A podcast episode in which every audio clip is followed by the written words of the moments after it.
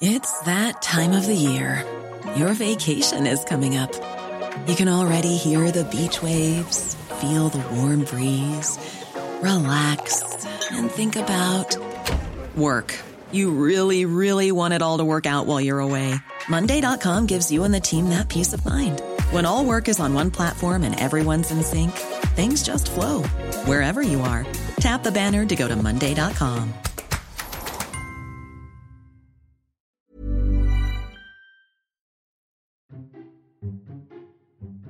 Esto es Memorias de Pez, un podcast en el que hablamos de historia y geopolítica de forma clara, sencilla, objetiva y sobre todo muy divertida. Y aquí tienes una nueva historia.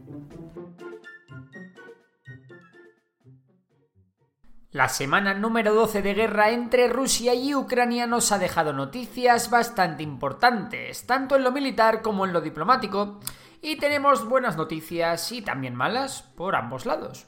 Comencemos por lo militar, donde ambos bandos han sufrido golpes duros. La semana comenzaba con una estrepitosa derrota rusa. Tras cruzar el río Donetsk, las fuerzas rusas eran emboscadas por la artillería ucraniana, la cual destruyó los puentes tendidos por los rusos e hizo que ningún blindado ruso pudiese volver a retirarse a la otra orilla del río.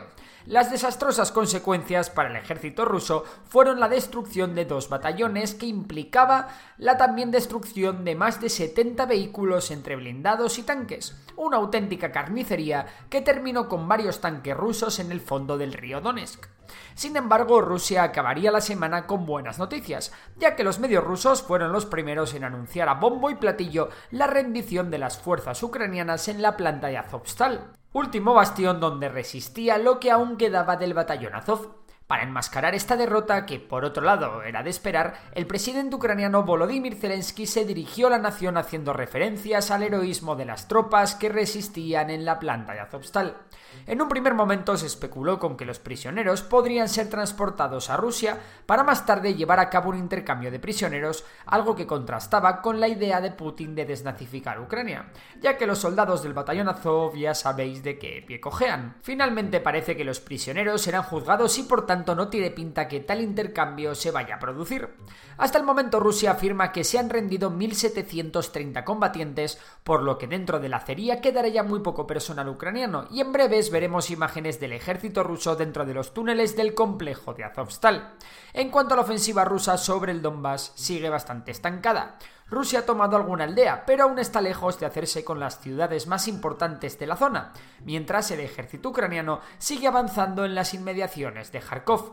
En el plano internacional destaca un importante conflicto que ha surgido en el seno de la OTAN, y es que a pesar de que la entrada de Suecia y Finlandia en la organización esté avalada por los países de la Unión Europea y por el mismísimo Estados Unidos, Turquía amenaza con vetar la entrada de estos dos países. ¿Pero por qué?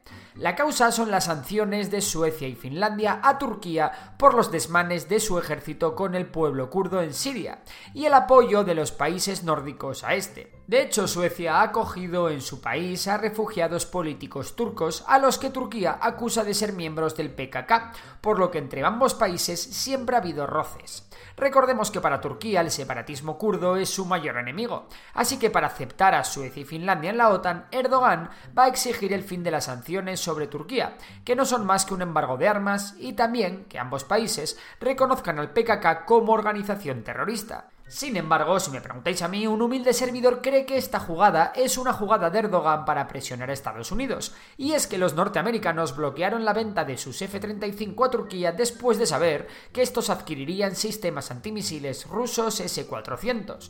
Pues bien, este movimiento podría ser una jugada para que Estados Unidos acceda a vender a Turquía los aviones F-35 con los que reemplazar sus viejos F-16, y también de paso para darse un buen chute de popularidad interna que ahora mismo la de Erdogan está un poco en horas bajas. Así que en estos momentos el mayor problema para la OTAN y sus nuevos pretendientes no es la Rusia de Putin, sino la Turquía de Erdogan.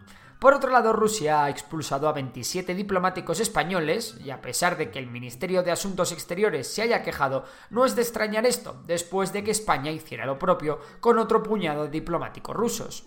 Otro tema importante es que la filial rusa de Google ha anunciado que se va a declarar en bancarrota ante su supuesta incapacidad de cumplir con sus obligaciones monetarias, lo que incluye el hacer frente al pago de las indemnizaciones por despido. Además, Google Rusia ha pausado todos los anuncios en Rusia y también se impide que la publicidad de compañías rusas pueda verse en el extranjero. Por otro lado, también se prohibió que los medios financiados por el Estado ruso reciban dinero a través de sus plataformas. Por otro lado, la Unión Europea ha dicho que se necesitarán ingentes cantidades de dinero para la reconstrucción de Ucrania después de la guerra, y que para ello hay dos opciones. Una, emitir deuda conjunta entre todos los países, y dos, utilizar el dinero y los activos confiscados por las sanciones a Rusia, que no es otra cosa que realmente hacer que Rusia pague indirectamente la reconstrucción de Ucrania.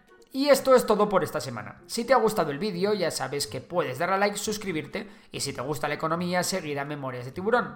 Por lo demás, un saludo y hasta la próxima. Si te ha gustado el episodio de hoy, recuerda que puedes seguirnos en Spotify. Y si nos quieres echar una mano, puntúa el podcast con 5 estrellas.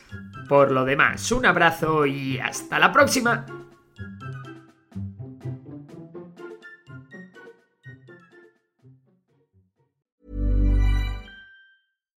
Hi, I'm Daniel, founder of Pretty Litter. Cats and cat owners deserve better than any old fashioned litter. That's why I teamed up with scientists and veterinarians to create Pretty Litter. Its innovative crystal formula has superior odor control and weighs up to 80% less than clay litter. Pretty Litter even monitors health by changing colors to help detect early signs of potential illness. It's the world's smartest kitty litter. Go to prettylitter.com and use code ACAST for 20% off your first order and a free cat toy. Terms and conditions apply. See site for details.